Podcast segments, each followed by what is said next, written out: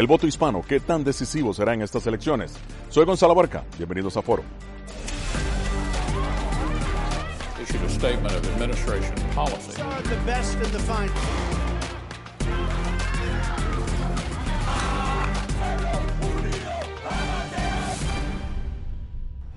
Casi un quinto de la población de Estados Unidos es de origen hispana, según cifras del Centro Nacional. Es decir, 60 millones de los 330 millones. La mayoría de ellos son mexicanos, seguidos por los puertorriqueños, salvadoreños y cubanos. El voto latino no es monolítico y su interés refleja, de acuerdo al Centro de Investigaciones Pew, los mismos intereses que la mayoría de los estadounidenses. Economía, trabajo, educación, salud y ahora pandemia. Los republicanos y los demócratas buscan el apoyo de los latinos porque saben que su influencia en el resultado de las elecciones es decisivo, no solamente para la selección del presidente, sino también para el Senado, controlado ahora por los republicanos. 35 de los 100 escaños están en juego en estos comicios. Los latinos también están atentos al tema de inmigración, muro fronterizo, separación de familias, DACA, estatus de protección temporal para centroamericanos y venezolanos, Ambos partidos ofrecen respuestas a estos temas. En una democracia, el pueblo habla a través del voto y sus intereses se sobreponen a los de aquellos que detentan el poder. El 3 de noviembre el voto hispano decidirá en paz, libremente, quién le representa como mejor presidente de Estados Unidos.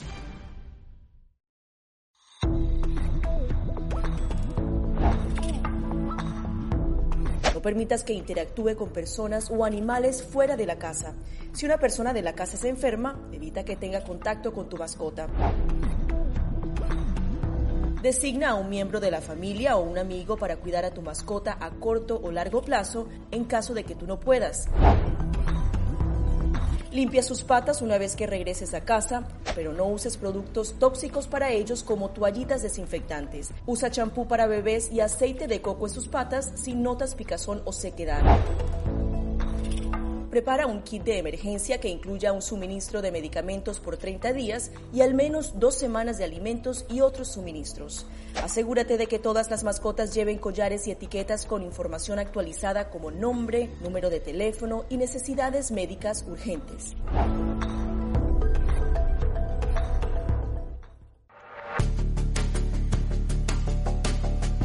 Durante el brote del COVID-19, los estafadores pueden tratar de aprovecharse de personas vulnerables a través de diversos métodos que van cambiando con frecuencia. Es posible que lo contacten por teléfono, correo electrónico, mensajes de texto, correo postal o redes sociales. Ten cuidado con ofertas de kits de supuestas pruebas caseras, curas milagrosas o pruebas inmediatamente accesibles. Response Act has made coronavirus testing more accessible immediately. Tras un desastre, organizaciones caritativas falsas aparecen afirmando que tienen vínculos con otras reales. Siempre verifica que la organización sea legítima. Alguien que asegura que trabaja en el gobierno puede pedirte tu información personal o intentar cobrarte cuotas falsas para así ingresar tu cheque de estímulo.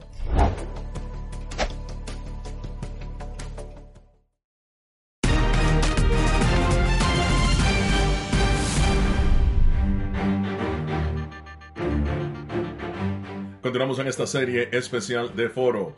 Elecciones 2020 en Estados Unidos. En esta ocasión, el voto hispano, cómo conquistarlo, qué ofrecen tanto los republicanos como los demócratas a esta comunidad latina en Estados Unidos y las repercusiones que esto causaría en América Latina. Para analizar este y más temas, me acompaña Hunter Carter, él es abogado y analista demócrata, y también Tony Verdugo, también abogado, director de Christian Family Coalition y analista republicano. Bienvenidos ambos.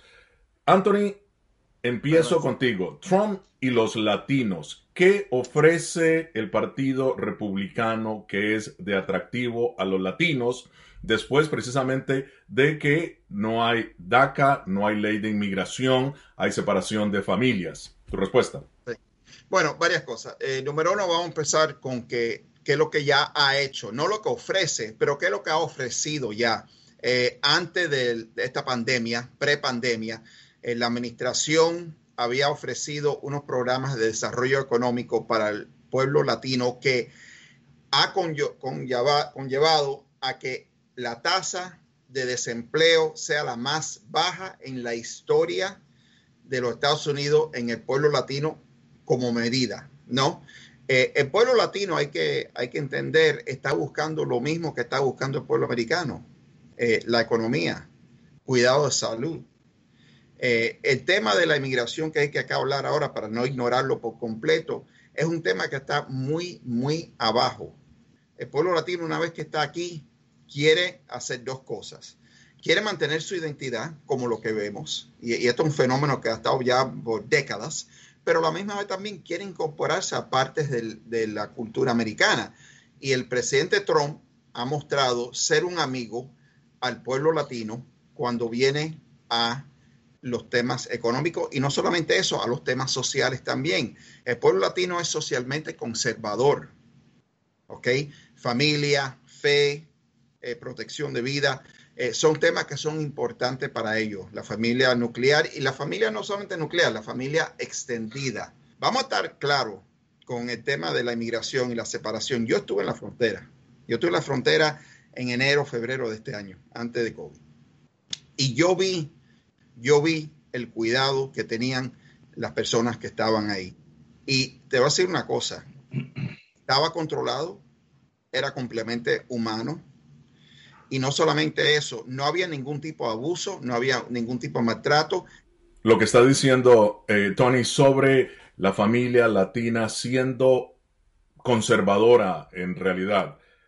¿Lo compartes? ¿Crees también que el eh, presidente Barack Obama trató humanitariamente a los inmigrantes y el presidente Donald Trump de la misma forma lo ha hecho?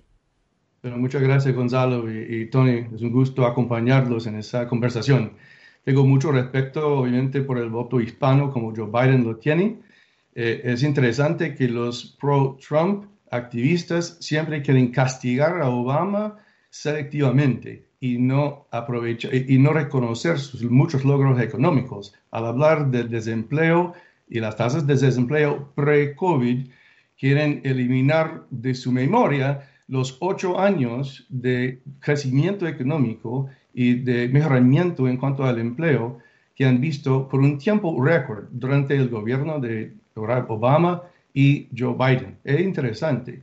Pero cuando hablan que, eh, que uno ha, sido en la frontera y que este señor no ha visto algo o no ha, ha visto algo, es interesante porque yo tenía un cliente, soy abogado, tenía un cliente una niña de ocho años de El Salvador que vino a los Estados Unidos reclamando asilo político huyéndose de las condiciones de pobreza y inseguridad por bandas criminales, narcotraficantes en Centroamérica, con que resultó que separaron la familia, lo dejaron en condiciones muy malas y tuvimos que demandar en un tribunal y ganar el caso y con publicidad ante los, los, los, medios eh, de comunicación. Así que no tenemos que escuchar a alguien que quiere impulsar un voto para Donald Trump y, tapar con, no con un dedo, pero ambos ojos con sus manos, las muy malas condiciones inhumanas y extraordinarias en la frontera. Pero es mucho peor aún, porque quieren olvidar la pandemia. Estamos en el medio de una pandemia de 200 mil muertos, mil personas diariamente hasta hoy. Y quieren ignorar esto porque creen que no son capaces de ganar una elección si hablan de la ciencia, de la protección, de los expertos. Eh, hay mucha tela que cortar cuando viene, la, cuando viene la pandemia y creo que no hay el tiempo en este programa para de verdad indagar y profundizar sobre ese tema. Y no, no es que lo estoy olvidando o ignorando. Eh, el presidente Trump no es perfecto, ha cometido sus errores como cualquier otro presidente. Obama tampoco era perfecto y también cometió sus errores. Y te tengo que decir la verdad, yo no sé si Hunter estaba ahí, yo estuve, yo recibí lo que llaman un briefing, un asesoramiento con, muchos diferentes líderes. Yo te voy decirte una cosa, la cosa más humana que tú puedes hacer eh, cuando viene a la inmigración es exhortar al pueblo latino que quiere venir o, cualquier país que venga legalmente. Tú quieres hablar, Hunter está hablando del cliente que tuvo, que es un caso. Las mujeres que son matadas, violadas y que son abusadas por desesperación de cruzar la frontera Tú no quieres exhortar ese tipo de comportamiento. Al contrario, tú quieres cerrar tu frontera. De acuerdo que hay que des desincentivar eh, la migración. Eh, y por eso Joe Biden Ilegal. trabajó en, por eso Joe Biden trabajó en el, en el Triángulo del Norte en desincentivar el, la migración por razones económicas y por la instabilidad causada por crimen transnacional. Antes de continuar precisamente en el tema de los estados principales, Florida, uno de ellos, eh, veamos la pregunta que nos hace nuestra afiliada de El Salvador, Canal 12. ¿Cómo convencer al voto latino tomando en cuenta que está en vilo, se desconoce el futuro de cerca de 300 mil personas? ¿Cómo impulsar las políticas migratorias para favorecer a este sector de la sociedad de los Estados Unidos y de esta manera conquistar este voto para los próximos comicios tomando en cuenta el TPS?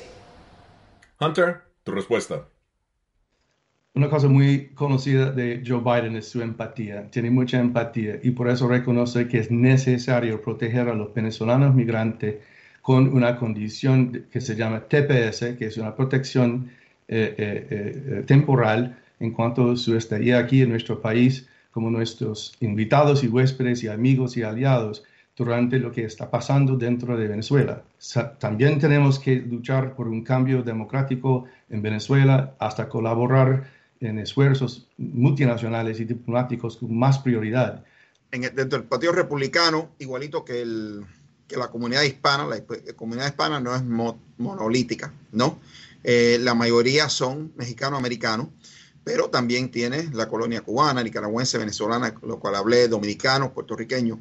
Eh, igualito es en el partido con TPS. Eh, TPS no hay una sola voz que habla con el TPS.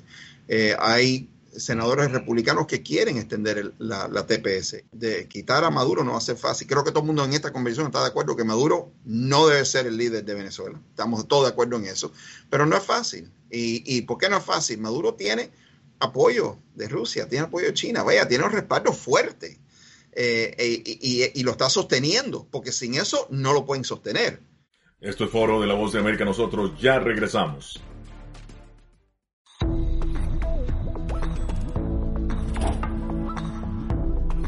Cuando ellos me traen un tema un poco delicado o fuerte, yo siempre les pregunto primero, Ari, ¿y dónde oíste eso? ¿Quién te lo comentó? ¿Y qué, y qué, qué te han comentado? Pues corrijo si han escuchado algo que no, es, no está correcto, no está bien. Y les aclaro, pero lo, lo mínimo necesario para su edad. Enfócate en que tu hijo se sienta seguro y no le ofrezcas más detalles de los que pida. Si ellos preguntan, nosotros siempre les hemos respondido con la verdad, pero eh, a su edad. Finalmente, di cosas específicas que tu hijo pueda hacer para que sienta que tiene el control. Por ejemplo, enséñale que lavarse las manos con frecuencia lo puede ayudar a mantenerse sano.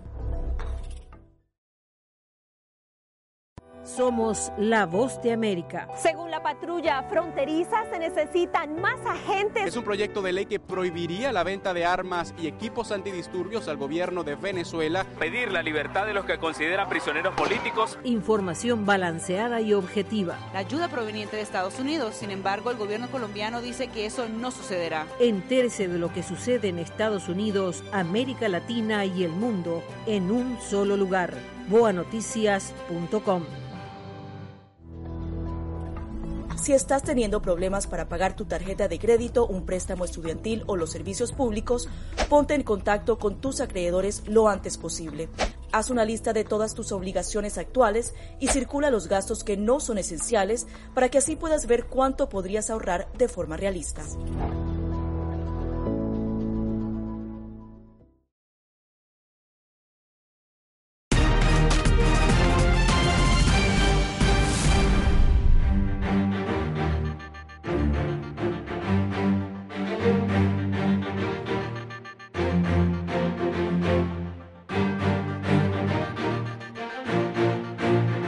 Continuamos analizando el voto hispano en Estados Unidos de cara a las elecciones del 3 de noviembre.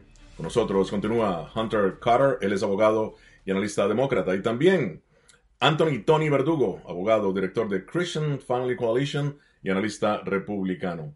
Tony, De acuerdo a la última encuesta del Pew Research Center, fíjate qué interesante que la, precisamente el tema de inmigración ha quedado como de segunda categoría, porque para el hispano, de acuerdo a los datos del Pew Research Center, hay tres importantes elementos. El primero es eh, precisamente la economía, la educación, la salud o el COVID-19 que en este momento está azotando al país.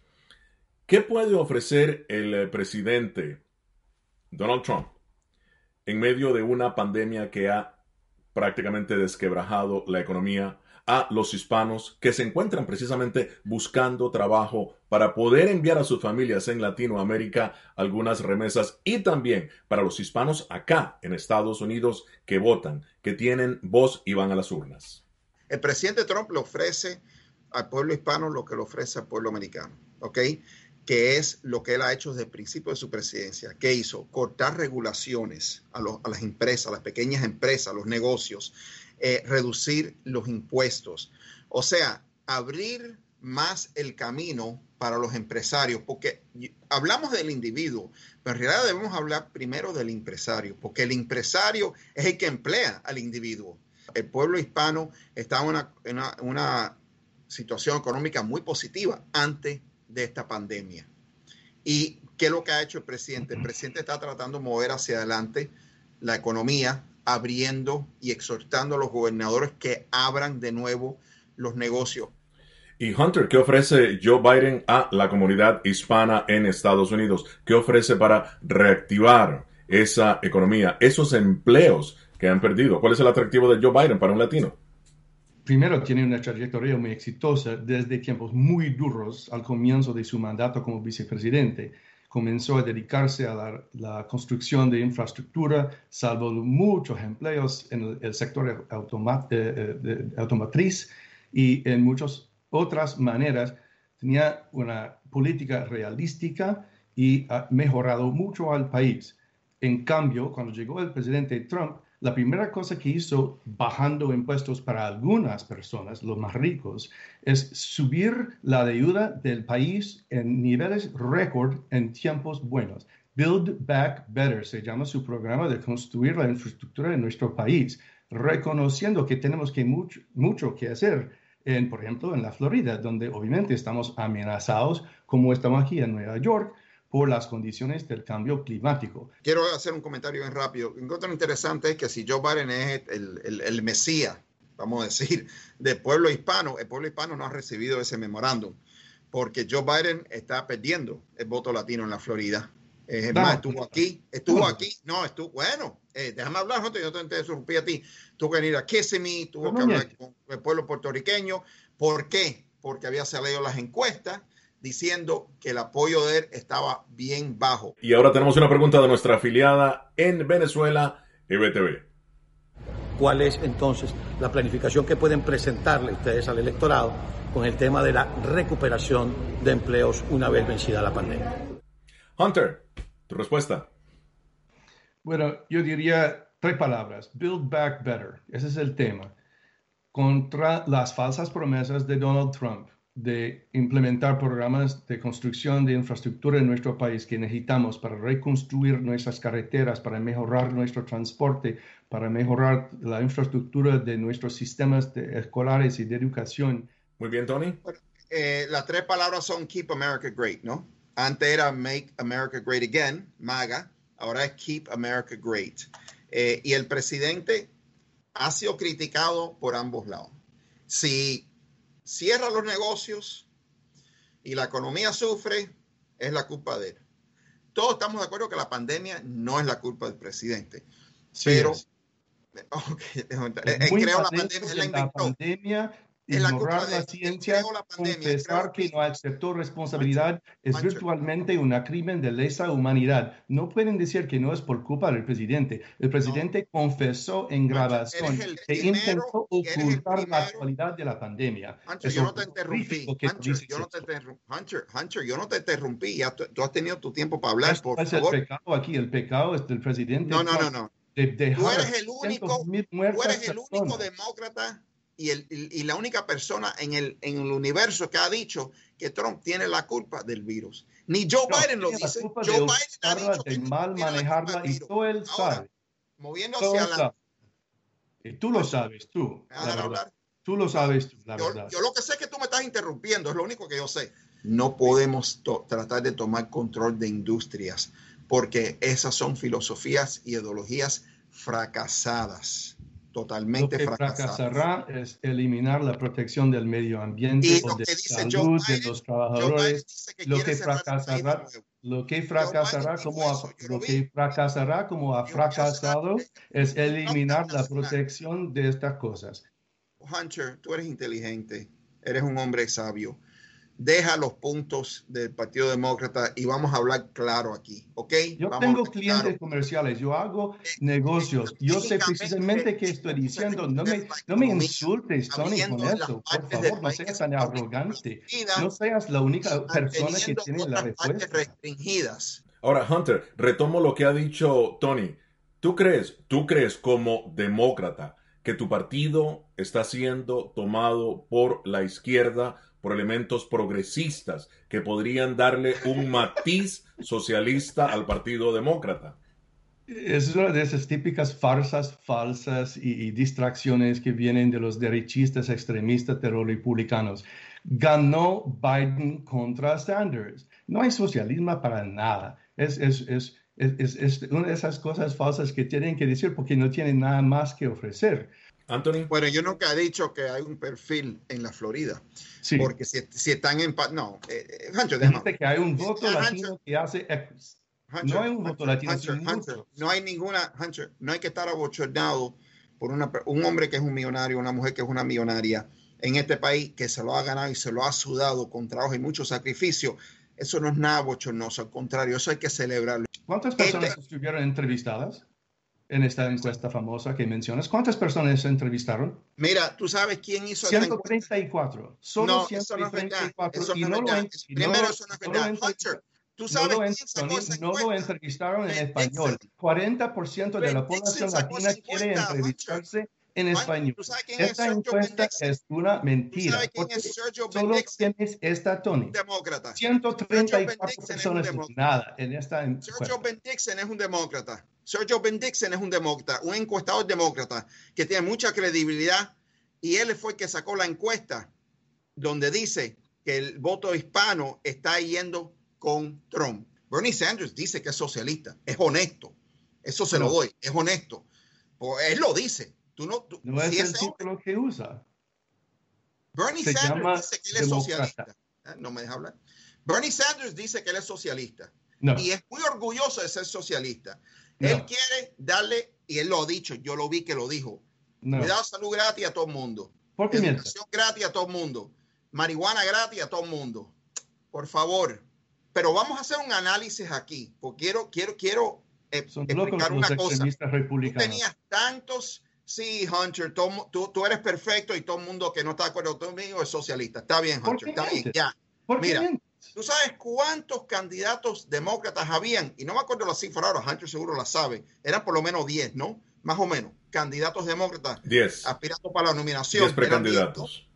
10 precandidatos. Una cosa, fíjate una cosa, solo había uno, solamente había uno que fue para el voto moderado o centrista, que fue Joe Biden. Todos los otros nueve estaban peleando y luchando por el mismo voto extrema izquierda. Tú dices que los socialistas están agarrando el poder, perdieron en las elecciones. Tú denominas a Bernie Sanders como socialista. Se llama él demócrata socialista, que es diferente de, de distintas maneras. Importante, no comparto su política y es por eso que él perdió, perdió de lejos. Ustedes quieren divertir la atención del mal manejo de Donald Trump de la pandemia. Hunter Carter, abogado y analista demócrata, Tony Verdugo, abogado y analista republicano, muchísimas gracias por haber estado con nosotros. Nosotros ya regresamos. Esto es Foro de la Voz de América.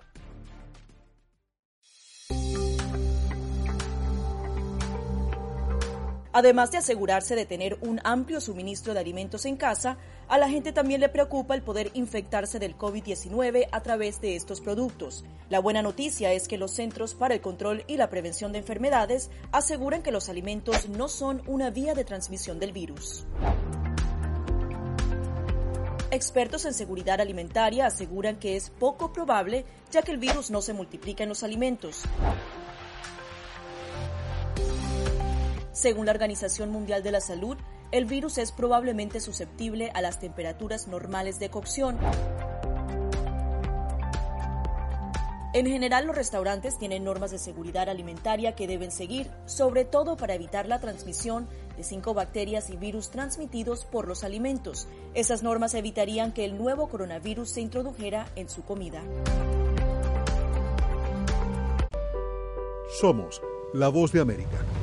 Escuchan disparos de perdigones, están tirando también bombas. Donald Trump y Kim Jong-un ya se encuentran en Singapur. No han cesado los enfrentamientos entre oficiales de la Guardia Nacional y los manifestantes. Información balanceada y objetiva.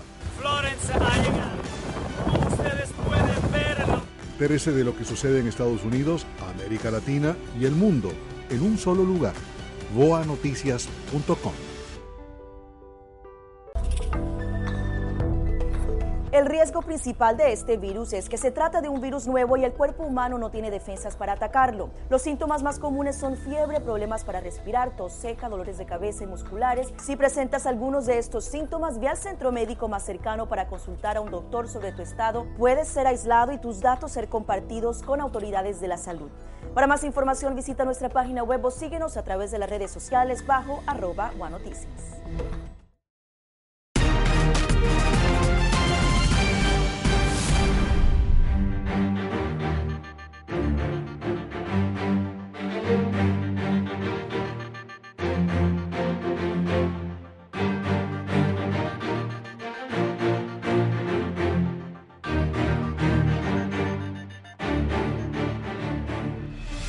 Continuamos con Foro, nuestro especial.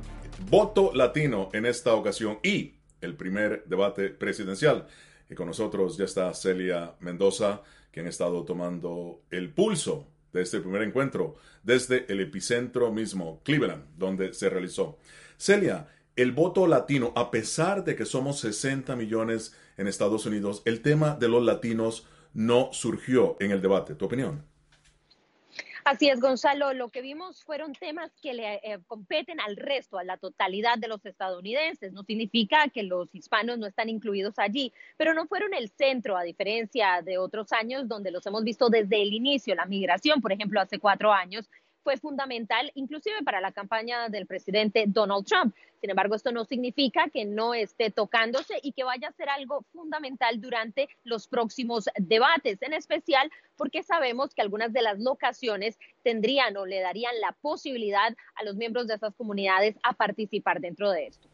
Ahora, ¿qué viene a futuro, Celia? Sabemos que el 15 de octubre se estarán reuniendo nuevamente cara a cara, pero con un cambio de formato. Ya no será un moderador y los dos eh, candidatos en una, eh, en una tarima. sabemos que estarán ahora en un formato que se le llama en inglés un town hall, que es básicamente una reunión comunitaria en la que miembros de la comunidad pueden hacer preguntas. Esto permitiría que puedan, de hecho, contestar, porque durante este primer debate hubo interrupciones, no se contestaron las preguntas, no hubo un fondo dentro de estas respuestas. Y tan solo esta semana el Consejo de Debates eh, un día después del mismo, sacó un comunicado diciendo que debido a lo que se había visto en este primer debate, donde no hubo respuestas y muchas interrupciones y no se respetaron las reglas, ellos iban a empezar a tratar de cambiarlos y establecer una estructura con las campañas para evitar que esto vuelva a suceder. Muchísimas gracias, Celia Mendoza en Cleveland, Ohio.